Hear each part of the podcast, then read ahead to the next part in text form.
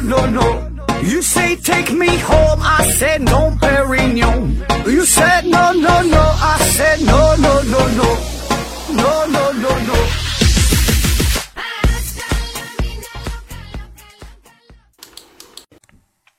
拼命探索，不计后果。欢迎您收听思考盒子。呃，大过节的啊，咱是先祝福我们伟大的祖国繁荣昌盛，然后呢，也祝各位听友们，呃，生活幸福美满。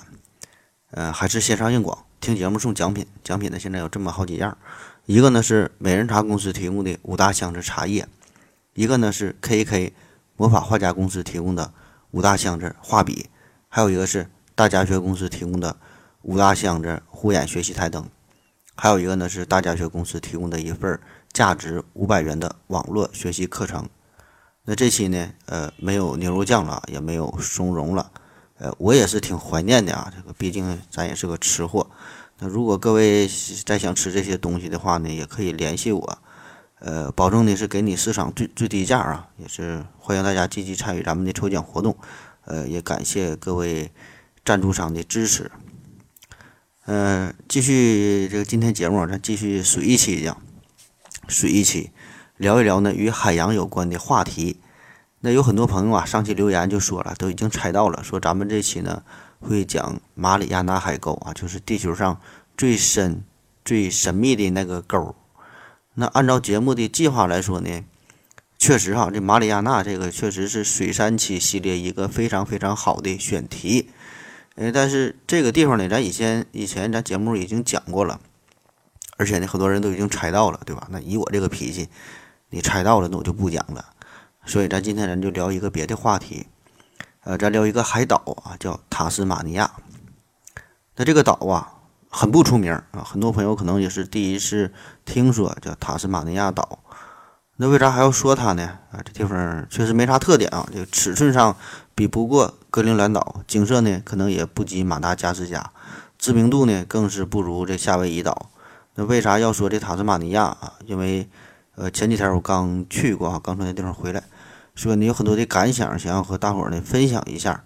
呃，这里边分享的并不是关于美景啊，因为美景这个东西再说也说不明白，你可以上网直接看这照片，一看就就就就能看到了。更多的呢是一些思考啊，这种思考，我个人感觉吧是挺深刻的。呃，关于人类文明进程啊，关于科技所使啊，关于呃人生这个自由的追求啊，还有这个人类未来发展的方向啊，很多啊都是挺深刻的东西。那么这些东西呢，我觉得是完全就已经超脱了一个旅游景点的范畴啊，所以我觉得值得分享一下。呃，各位呢，呃，慢慢听我跟你水啊。咱们先大致介绍一下这个小岛在哪儿啊？塔斯马尼亚，呃，很好找，就在澳大利亚的东南方向啊，这么一个地方。就印象当中，你可能觉得澳大利亚的东南边就是新西兰嘛，对吧？但是你再仔细看一下哈，就是很容易忽略。呃，还没到新西兰，就离澳大利亚挺近的，东南边一个小角的地方，哎，有一个小岛，就是塔斯马尼亚。它呢是澳大利亚的一个州，面积呢大约有六万多平方公里，跟咱们的宁夏呀，跟这个地方大小呢是差不多。那在整个地球上有很多地方呢，都是号称叫世界尽头啊，比如说，呃，太平洋的岛国基里巴斯啊，比如说这个阿根廷最南端。乌斯怀亚啊，都叫世界的尽头。那同样，这个塔塔斯马尼亚呢，也有这个称号叫世界尽头，因为本身这个澳大利亚这个就是远离呃亚非拉这几个大洲啊，非常孤独，呃，好像与咱们的主流世界联系比较少。而这个塔斯马尼亚呢，它还要远离澳大利亚，所以呢，这个呢就让它显得就更加的孤立了。那其实本来这个塔斯马尼亚它这地方和澳大利亚原来是呃连在一起的。呃，大约在一万年前，它才分开啊，所以这个说起来并不遥远，才才是一万年前的事儿。那那个时候呢，是这个冰河时期刚刚结束，呃，融雪就是化成了水，然后就淹没了两岸之间的连接的这个地方，最终呢就形成了现在我们在地图上可以看到的叫巴斯海峡啊，原来这地方叫巴斯平原。那考古发现，在六万多年前，澳洲上面呢就已经出现了人类。同样呢，至少在四点二万年前，呃，塔斯马尼亚这个地方呢也有人类的足迹，而且呢，他这他们是同一个人类的祖先，这都是澳洲的嘛。那么在这个分开之后，按照当时的科技水平，还没有能力制造出能够横跨巴士海峡的交通工具，所以呢，结果就是在一万年前，呃，澳大利亚和塔斯马尼亚哈这个两岸的人只能是遥遥相望，再也呢无法往来。这个呢，就让这个塔斯马尼亚保持着相对比较原始的风貌，就按照自己的节奏开始野蛮生长啊，开始它自己独立的一个文明进程。那你想想，这个是一万年前的事儿，呃，大约呢也就是新石器时代。那么岛上的这些人呢，也就是一直这样延续下去，过着与世隔绝的生活。这个小岛上边物种是非常的丰富，大家呢丰衣足食啊。过得非常的幸福，那么这样一过哈，这就是过了一万年啊。这一万年，他们并没有什么本质上的文明的演变啊，反倒是还有一些不小的退步。那你想想啊，在一万年前，这这这是新石器时代这个时候啊，这么延续下去。而再次发现它的时候呢，这个是到一六四二年，也就是四百多年前的事儿啊。这个呢。这个时候才再次打破了这片世外桃源的这个宁静。呃，当时呢是荷兰的航海家叫做阿贝尔·塔斯曼，这个人再次登岛。这个塔斯曼呢，这个值得介绍一下，他是在航海史上非常呃有名一个航海家啊。他当时是在荷兰东印度公司的资助下开始进行远航，从这个欧洲大陆一直呢是干到了西太平洋。啊，不仅是发现了塔斯马尼亚，还发现了新西兰、汤加、斐济哈这几个地方。那么，在他发现塔斯马尼亚岛的时候，他给他给这个岛起名叫做范迪门岛啊。这个呃，范迪门哈，这个是他远征的主要的一个赞助商哈，相当于给这个给这个岛这个冠名了。那么，当时踏上这个小岛之后，这个塔斯曼呃以及他的这个船队哈，这些欧洲人就十分的震惊，因为这个岛保持着非常非常原始的生活，就是落后到什么地步，就完全超乎你的想象。就感觉呀，就翻开了历史书一样，甚至比这个历史书里边描述的还要 low 哈。同时呢，这个欧洲人的到来呢，也是为这个塔斯马尼亚人带来了一个全新的文明的火种。那么岛上的人呢，也开始呃热切的开始学习啊，接受了很多先进的知识。呃，毕竟这个他们这个底子还是挺好的，只是这一万年。这个期间他没怎么学习，嗯，然后通过很短暂的学习就学会了。这个塔斯马尼亚人也是穿上了衣服啊，努力的融入到呃当代的文明社会。可是最终的结果吧，还是比较惨烈的，呃，还是被这个西方的殖民者大量的掠夺与屠杀。那更准确的说呢，应该是一种文明对于另一种文明的碾压啊，因为这二者根本不是在同一个层次上边的。那么，在一八七六年。最后一个真正的塔斯马尼亚人就死去了，呃，也是在同一时间段吧。这个西方人呢就觉得这个孤岛挺好啊，它是作为监狱的一个最好的选择，因为这地方太偏了啊，太孤僻了，太安静了，就是让你走，你你也走不出去啊，只能是被困在这个孤岛上。所以呢，英国就在这个地方建立了。一个规模宏大的监狱啊，你你现在到这个地方旅游也是参观监狱是其中一个非常重要的环节。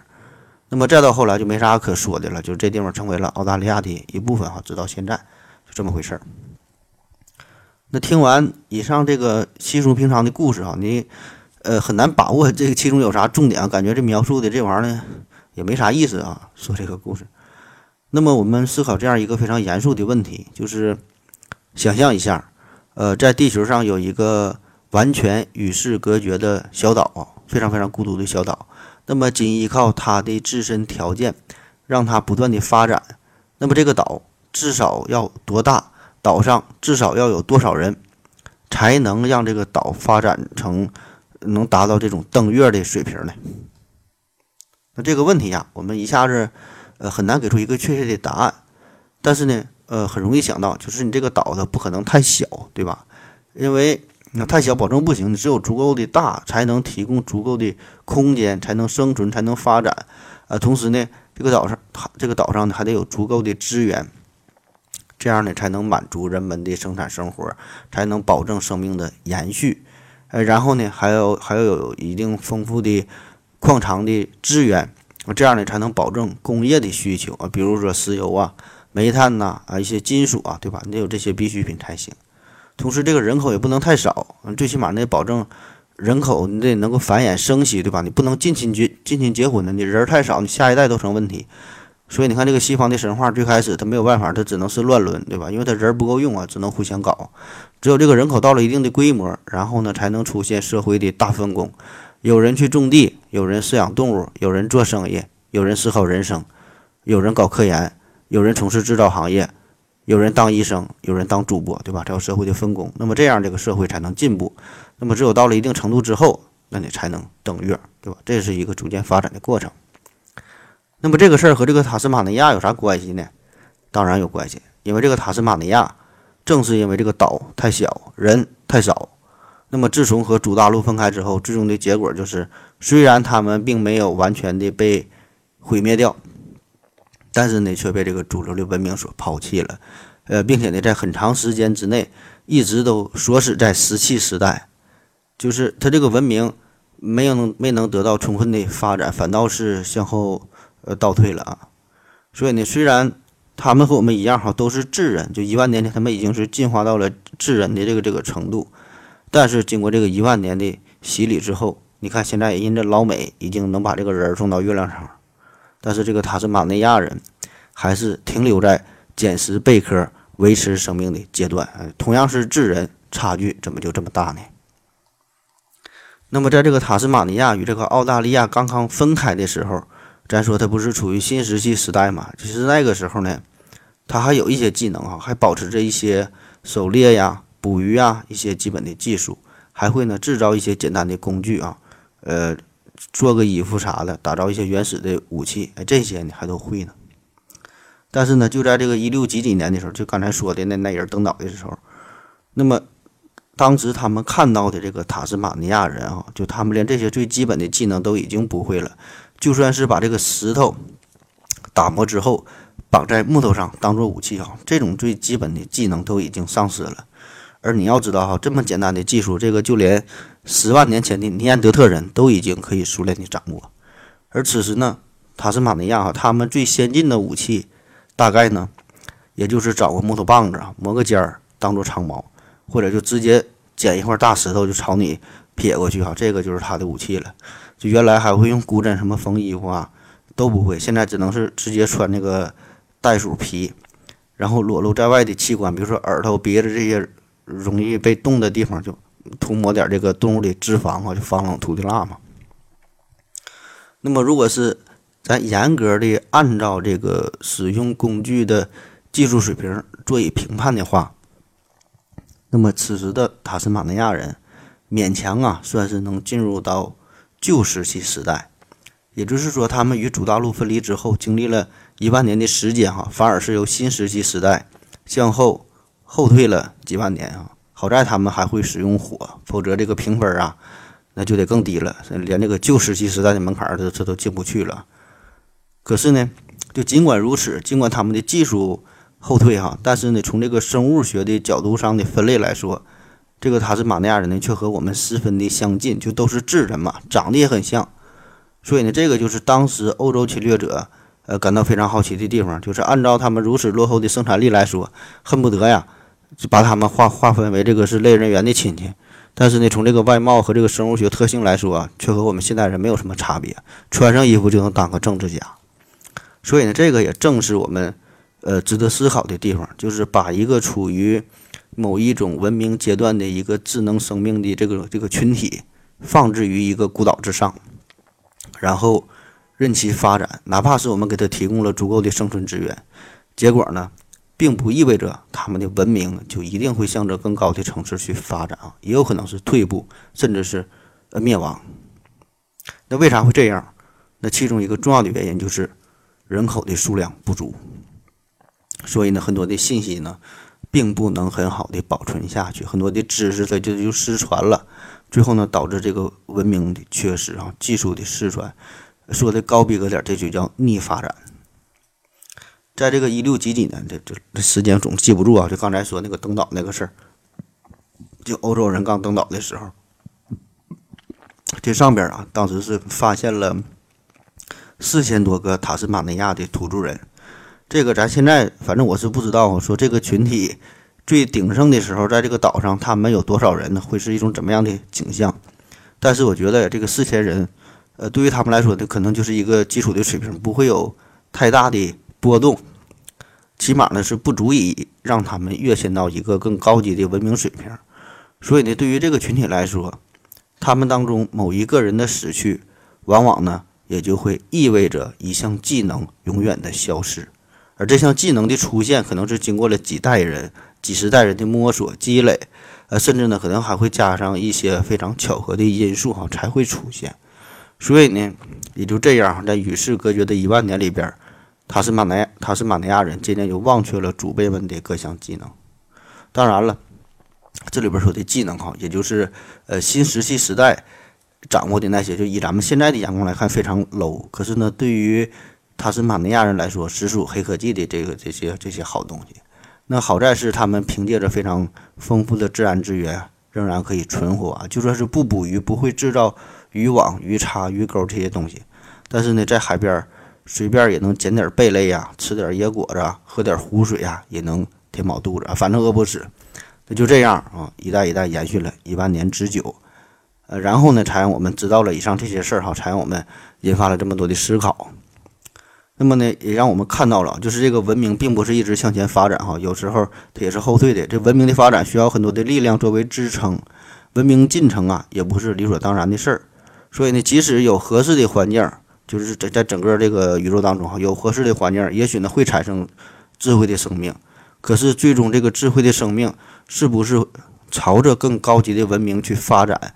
呃，甚至会进化出有这种星际的通讯呐，可以进行星际旅行啊。对吧？这个并不是必然的事儿啊，所以呢，这个里边就是它有一定的概率的问题嘛。那么咱再往深了想，会不会还有一些更加孤立的小岛？这个岛上的人呐更少，呃，当时呢，他们也已经进化到了新石器的时代，甚至是更发达的时代，掌握了更多的技能。可是呢，还是由于人口的原因等等其他的因素哈，最终呢，并没有像塔斯马尼亚人这么幸运。也没有足够的自然资源使其存活下去，慢慢的呢，他们就永远的消失在这个世界当中，最后连个毛也没剩下，就是就是一些遗遗址肉也没有，我们考古呢也发现不了，所以我们就完全不知道这个事儿哈。就比如说，你把这个贝爷、把这个埃德、把苍井空、把范冰冰这四个人扔在一个小岛上，可能他们暂时会很好的生存，甚至呢会繁衍出下一代，但是呢，再往后能维持多久？能维持几代人呢？也许真的就维持不了多久啊。好了，咱们先休息一会儿。我要跟正南去尿尿，你要不要一起去啊？我也要去。哎，风姐，我要跟正南、阿呆一起去尿尿，你要不要一起去啊？嗯，喝了口水回来，咱们继续聊啊。嗯，回到刚才提的那个问题啊，最开始说的这么一个小岛，这个岛得多大？要有多少人才能登月呢？起码呢，我们现在知道一个非常准确的答案，就是像美国这么大，有美国这么多人啊，就可以登月了，对吧？因为这个确实是咱知道一个准确的答案，这个事儿咱确实已经做到了。那么由此呢，也会带来一个非常现实，也是略带悲观的一个想法，就是咱们的地球啊，地球的空间它是有限的，不管是二维的球面，还是说三维的立体结构，它地球它就是这么大，起码短时间之内不会有什么太大的变化了。呃，就算以后咱们能把海洋资源利用了啊，能利用什么地球内部的空间等等啊，但是呢，仍然它是有限的。同时呢，地球上的人口它也是有限的，或者说呃存在一个上限啊，也许是一百亿，也许是二百亿，呃，就算是一千亿，具体是多少这个数不重要，但是呢，它一定有一个极限。那么这种地球本身空间的限制，地球本身人口的这个极限，会不会也同样意味着？人类的文明呢，最终呢也会有一个极限，就是有一个永远无法突破的瓶颈。也许我们最远最远可能也只是到达月亮，或者以后发展之后咱们能到达冥王星啊，甚至说，呃，走出了太阳系如何如何。但是不管走到哪儿，由于地球本身存在着一个极限，所以我们能到达最远的地方也会有一个极限。在人类学的研究当中呢，有这样一个概念叫塔斯马尼亚效应啊，就是源于上面说的这个故事。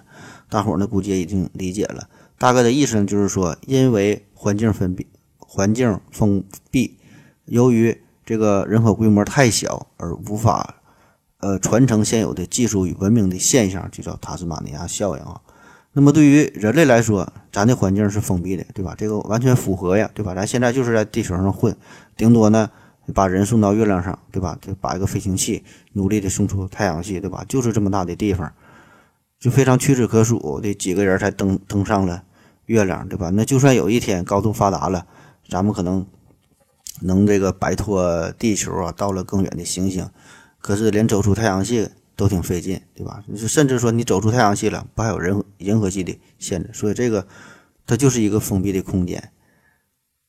那么再加上这个人口的这个有限，哈，这刚才也说了，这资源有限，人口也是有限的。起码呢，你这个人口你再多，这个跟整个的宇宙相比，对吧？还是太过渺小。所以咱们这个环境就是跟这个马塔斯马尼亚小岛的没有什么这个本质上的区别。那我们。已经被这个宇宙的主流文明啊所抛弃、所忘记了。在一百三十多亿年前，我们呢就开始与主流文明彻底的分开。那个时候呢，我们的祖先原本呢还会可控核聚变，还会曲率引引擎啊，呃，还能进行超时空的穿梭。可是呢，经过这个一百多亿年的时间的发展，呃，对于我们来说不是发展哈，我们是退步。现在呢，我们连最基本的赖以生存的技术。就全都忘了哈，现在只剩下可笑的利用这个化学能，把这么几块破铁皮呀送到自己的卫星上边。注意哈这几个词儿，化学能啊，送的是破铁皮啊，再到自己的卫星上，随便拿出一个都能让其他的宇宙人笑掉大牙。可是呢，尽管如此，就这种类似于塔斯马马尼亚人投掷石头的行为，呃，同样对于我们来说，对于我们全人类呃全地球来说啊，几乎大伙儿呢还都会为此。鼓掌叫好，也没有几个人呢能够做到。那目前我们人类掌握的最厉害的武器啊，最牛逼的就是利用核聚变、核裂变啊，制造出非常粗劣的原子武器。就连原来掌握的黑洞压缩呀、绝对零度冷凝攻击呀、呃反物质湮灭技术等等啊，这些都忘了。那尽管如此，我们这颗蓝色星球上的这些人呐，还互相吓唬呢啊！今天你要打我，明天我要打你的，真担心，也许在哪一天。他们就真的使用了核武器，那让我们的文明就再次倒退，直接进入到冷兵器时代或者是石器时代啊！这个就是我们目前人类文明的一个现状啊！这个就是地球人的塔斯马尼亚效应，也正如开篇所说，这个就是旅行爱好者给塔斯马尼亚岛起的称号一样，这就是世界的尽头，也许呢真的就无法突破了。那说的可能有点太过于悲观，太过于消极了这个事儿。呃，其实这个就是一个意淫而已，对吧？这有一种可能性啊，真假不知道。那下面呢，我们就说一些更加悲观、更加消极的事儿啊。咱再思考这么一个问题：说这个文明的进展需要哪些因素作为基础的保障呢？或者这么说，这个塔斯马尼亚人他们这个文明为什么没能进展呢？他们错在哪儿呢？他们是怎么一步一步的哈向后倒退的呢？就是同样都是智人，你看我们现在能登月，他们最后怎么就被欧洲人团灭了呢？我们可以从这么几个角度，呃，随便聊一聊哈。当然都是我自己想的啊。你在网上搜也没有这些资源。这个文明的进程哈，需要这么几个方面：一个是资源哈，一个是好奇心，还有一个呢要学习，还有一个呢是外界文明的趋势。嗯，这么几个因素啊，听起来好像没啥关系。那我就发挥我的强项啊。又往他们又把他们往一起说啊，咱分别聊一聊。嗯，先说说最基本的这个资源的问题。你这个文明若想延续下去，就得让这个种族啊，呃，得以延续才行。就是说，你得活着，然后你还得使劲生孩子。那么这一点呢，他是马奈亚人做的很好，他们成功的活了一万多年哈，不停的繁殖，不停的生孩子。但是呢，他们只是在维持最基本的生存，就是只是活着而已啊，并没有更多的突破。当然，这个呢，并不能完全归咎于塔斯马奈塔斯马尼亚人啊，因为这个活着就需要最基本的资源嘛。你想更好的活着，就需要更好的资源，这个是相辅相成的。比如说，人阿联酋，人家地方这个生活为啥好？因为人家家里有石油啊，对吧？这个就是人家的资源。那人家富二代的生活为什么这么潇洒，这么幸福？啊，因为人家家里有矿呗，对吧？这个就是人家的资源。这看似一句调侃的话，说家里有矿啊，其实呢这里边有着非常深刻的道理。你设想一下，如果你没有石油，没有煤矿，自然的也就不会有工业革命，也就不会有当今这个社会。所以呢，一个文明你要想进步的话呢，就必须以相应的资源作为依托。那作为一个孤岛来说，假设没有石油、没有煤矿、也没有稀土啊，没没有什么什么这些东西，嗯，你最终不会有什么太大的发展，就是你只能维持基本的生存，这就已经不错了。所以，我们可以设想一下，如果我们地球上或者说咱们整个太阳系里边都缺少某一种资源的话，呃，也许我们永远就无法进化到下一个宇宙级别的工业革命。当然，这只是一种假设哈，我们永远也不知道我们不存在的资源是什么。但是呢，这个东西可能就会发发挥完全超乎我们想象力的一种效应哈。一有了它，我们就变得老牛逼了。但是这个是啥不知道，因为我们没有嘛，所以我们这个地球现在只能是这个水平。第二方面呢，叫好奇心啊，好奇心，这是一个最好的时代，也是一个最坏的时代。这是一个智慧的年代，也是一个愚蠢的年代。这是一个信任的时期，这也是一个怀疑的时期。这个不是我说的，这是《双城记》的开头。你看写的多好啊，说太好了。我们绝大多数人，咱都是芸芸众生，苟活于乱世，想要闻达于诸侯呢，但是没能成功啊。最后呢，只能是穿一件破布衣，躬耕于南阳。这就是咱们绝大多数人的现状。就虽然呢，对这个社会也是抱有种种的不满。呃，但是只能是不停地安慰自己，匆匆百年，难得糊涂啊！儿时的那些抱负啊、理想啊、各种好奇呀，都消失的无影无踪了。那好在是呢，每个时代都有极少数的精英啊，这种精英也许是个人，也许是一些组织，他们呢一直能够保持着足够的好奇心，一直在努力寻找宇宇宙背后的规律，在发现大自然深处的秘密，在拼命探索，在不计后果。那么，至于这一点哈，我不知道马尼亚他是马尼亚人，他们是否做到了，是否有足够的好奇心？或许呢，他们也在仰望星空，他们也在好奇大海的对岸有什么。呃，只是啊，他们也只就是只能是想一想而已，实力不允许啊，没能迈出更远的一步。那之前咱们有一期节目说呀，说这个聊这个航天的话题。呃，就经常会有这样的疑问嘛，就说你看现在地球上很多人吃不起饭，吃不起饭，然后上不起学啊，挣扎在死亡的边缘上。你看在 NASA 这一边，经常动辄就是搞个飞船，整个什么火箭，花个几十亿、上百亿的开销，眼睛都不带眨一下的。而且呢，很多东西发出去，刚射出去几秒钟它就爆炸了，没有啥结果啊。那你们为什么要这么去做呢？对吧？你们还有没有良心？你们还要不要脸？你们就不能呃救救这些苦难的这些人吗？对吧？为什么这么去做？其中一个重要的原因就是好奇。那乍一听这更生气了，对吧？更没有说服力了，越说越气。你他妈更是不要脸，对吧？难道你拍一张这个黑洞的照片比拯救几十万的难民这事儿还重要吗？你拍完那个照片你能咋地？你当然对吧？这里边会涉及一些关于伦理学啊、关于哲学的问题。但是谈到今天的这期节目，那我就必须得说了，好奇心确实很重要。好奇心有的时候确实比几十万难民的生命更重要，因为呢，这是我们全人类的使命。否则，我们呢，也许呢就是下一个塔斯马尼亚人啊。就是说，你拥有好奇心，并不一定能够保证你的文明。可以向更高的城市去发展，但是你一旦失去了好奇心，你这个文明一定会搁浅，甚至会倒退。这个好奇心啊，不是说某一个人、某几个人的好奇心，而是全人类的好奇心，就是把整个人类看作是一个文明共同体，把这颗蓝色的星球看作是宇宙当中一个孤独的小岛。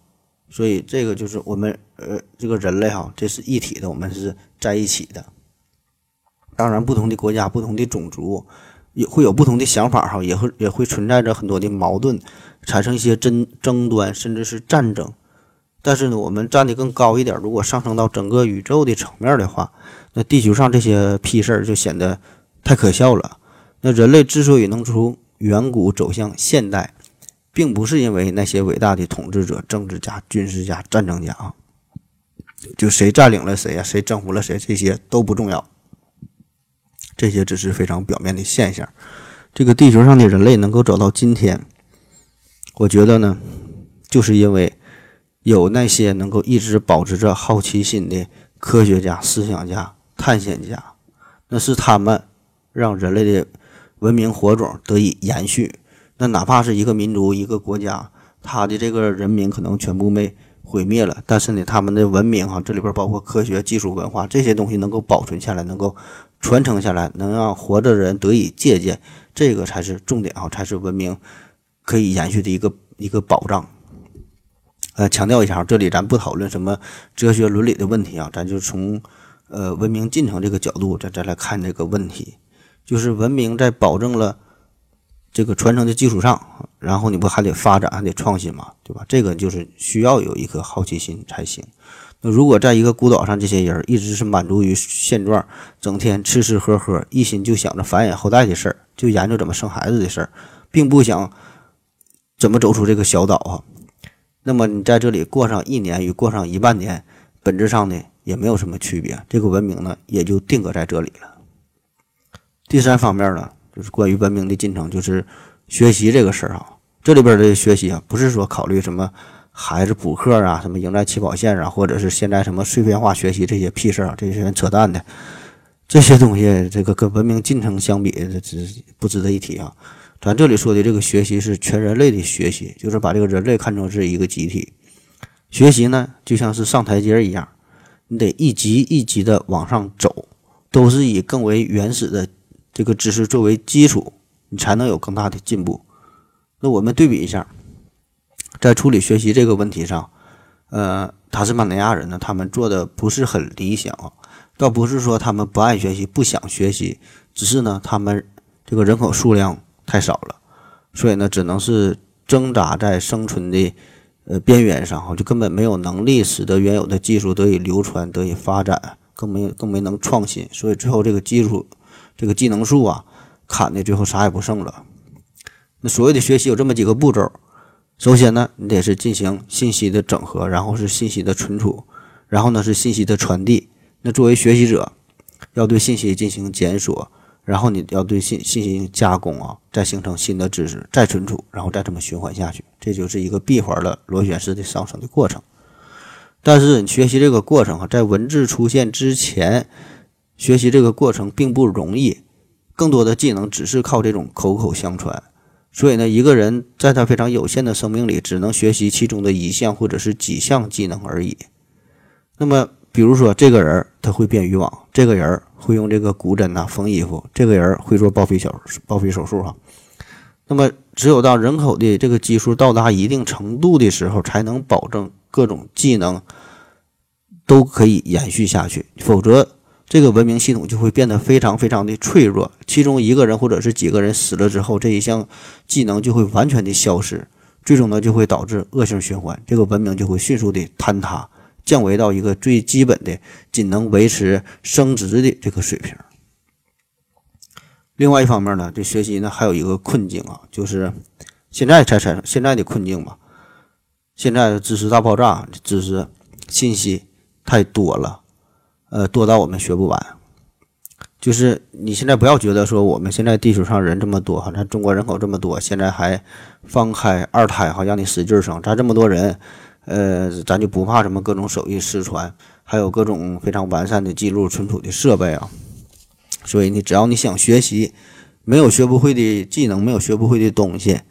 呃，确实从单纯掌握某项技能这个这个方面来说。无论你现在你想学习十字绣，还是学习习语言，还是学习红烧肉的做法，对吧？这些都能学，这些手艺永远也不会失传。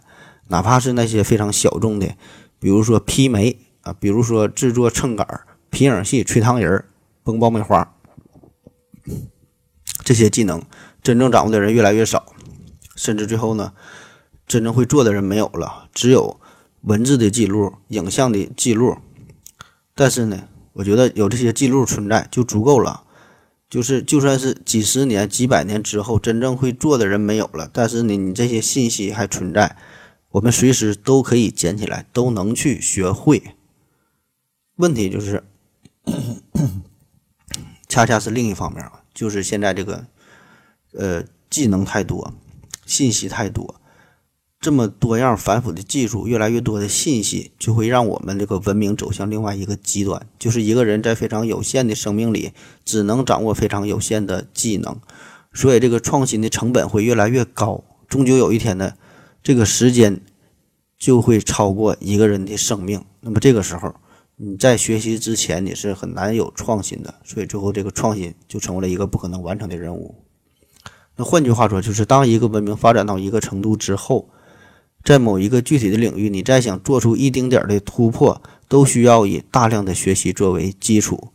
就你看，为什么这个古希腊啊，文艺复兴时期这个时候，咱经常听说有这种百科全书式的大神，啥都会啊，感觉没有他不懂，没有他不明白的，这这牛逼的都快上天了。那一方面呢，确实是主观上这些人，人家确实有天赋，那都是大神将士一般。另一方面，客观上就是从咱的现代的角度来看啊，那个时候的百科全书式的大神，确实掌握的方面很广，但是深度咋说呢？对吧？可能也就相当于咱现在一个高中老师的水平，他他不够深入哈，甚至连这个高中老师的水平都不如。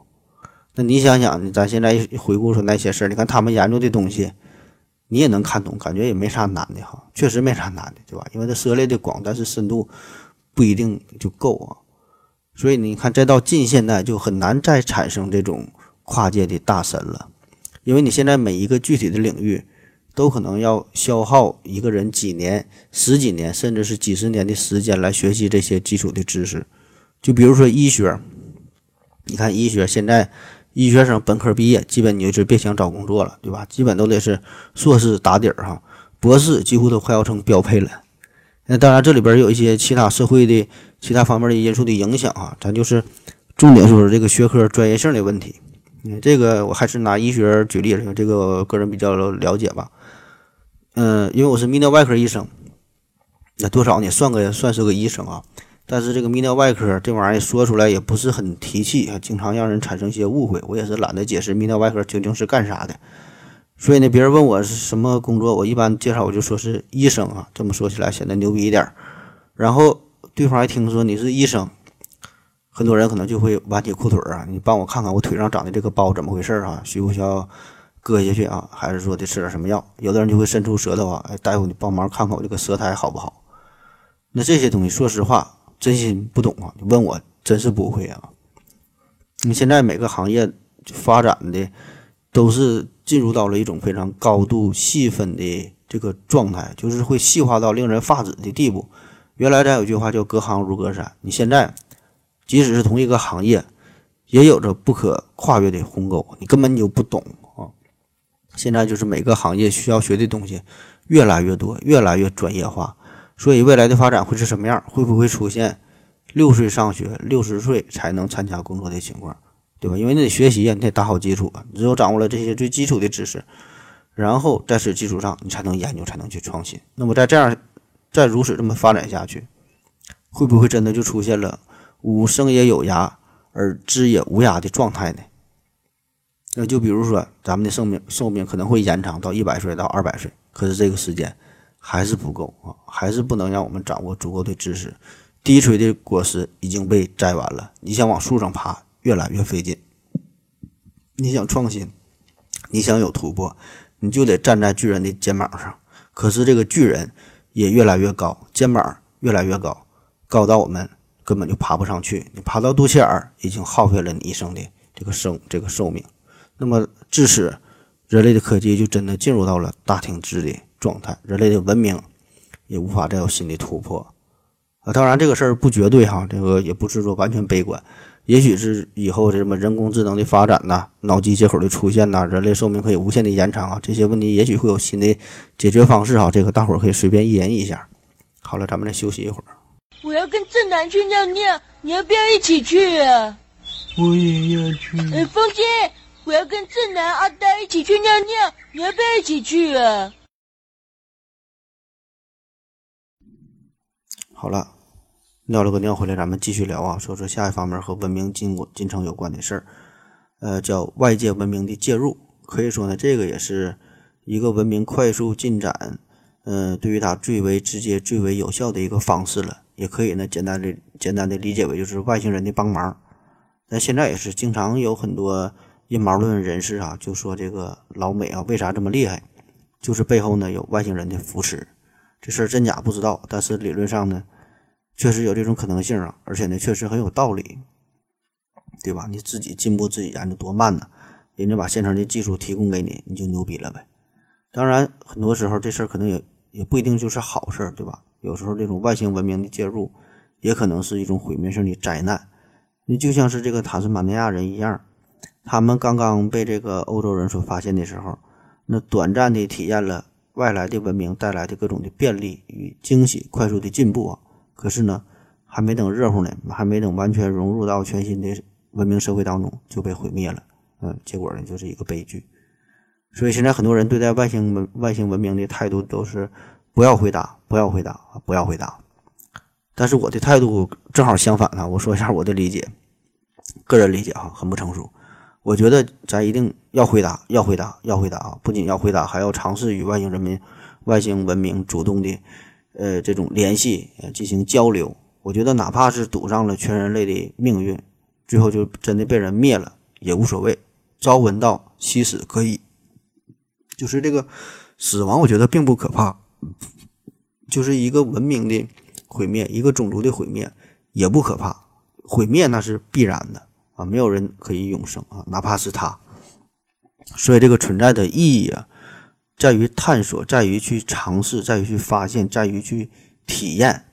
那如果我们真的发现了宇宙当中有更高级的文明，哪怕是我们被他们所毁灭了，我觉得这也不是什么大不了的事儿。反而我觉得在有生之年，能够对于咱们所生存的这个宇宙有一个全新的、更深入的认识，我觉得这个真真是极好的啊！当然是我个人的观点哈，欢迎大伙儿来反驳。今天的内内容哈，基本差不多就是这样了。由一个小岛引发了一些思考。那么这一系列的节目本来呢是倾向于地理知识啊，但是最后聊着聊着就做成了与地理好像没啥关系的一个。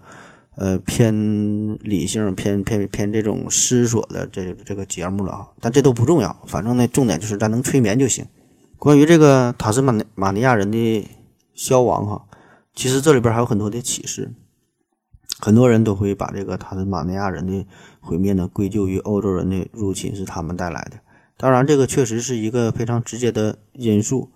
可是我们可以设想一下，即使没有人入侵的话，那么按照他们的这种自然的进程吧，任其野蛮生长的话，我觉得最后的结果呢也好不到哪里去啊。也许在经过几千年、几万年以后，他们这个生活的技能也会失去，回到更原始的状态。最终的结果呢也是逃不过灭亡。那么在地球上哈，我想有其他不知名的更多的小岛，或者是其他什么地方，也许呢已经上演过无数次的这样的轮回啊，自生自灭了。他们的故事，我们永远的也无法知道。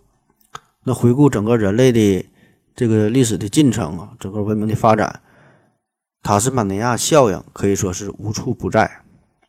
现在咱们人类的这个进展啊，呃，在很大程度上呢，都是依托于大量的社会族群的互相的交流、互相的学习，然后呢，才能让这个科技促促进，才能发展哈。所以这个你看，现在交流最为广泛的。整个这个这这最大的这片大陆，这欧亚大陆啊，那么它在地缘学上就有着呃很显著的优势。咱们在聊这个西方黑科技的时候，也反复多次提到了阿拉伯地区这个地方。那为啥他这个地方这么厉害啊？这个文明很发达哈，科技也很发达。当然是在过去那那段时间哈，一个重要的原因呢，就是得益于它这个地缘的缘故，这地方好，那各种文明交汇在一起就发展了呗。那同样，你看整个这个欧亚大陆，也可以说是为人类社会科技与文明的进展做出了重大的贡献。原因很简单，就是因为这个地方很大，对吧？人多，大伙儿互相学习交流就方便。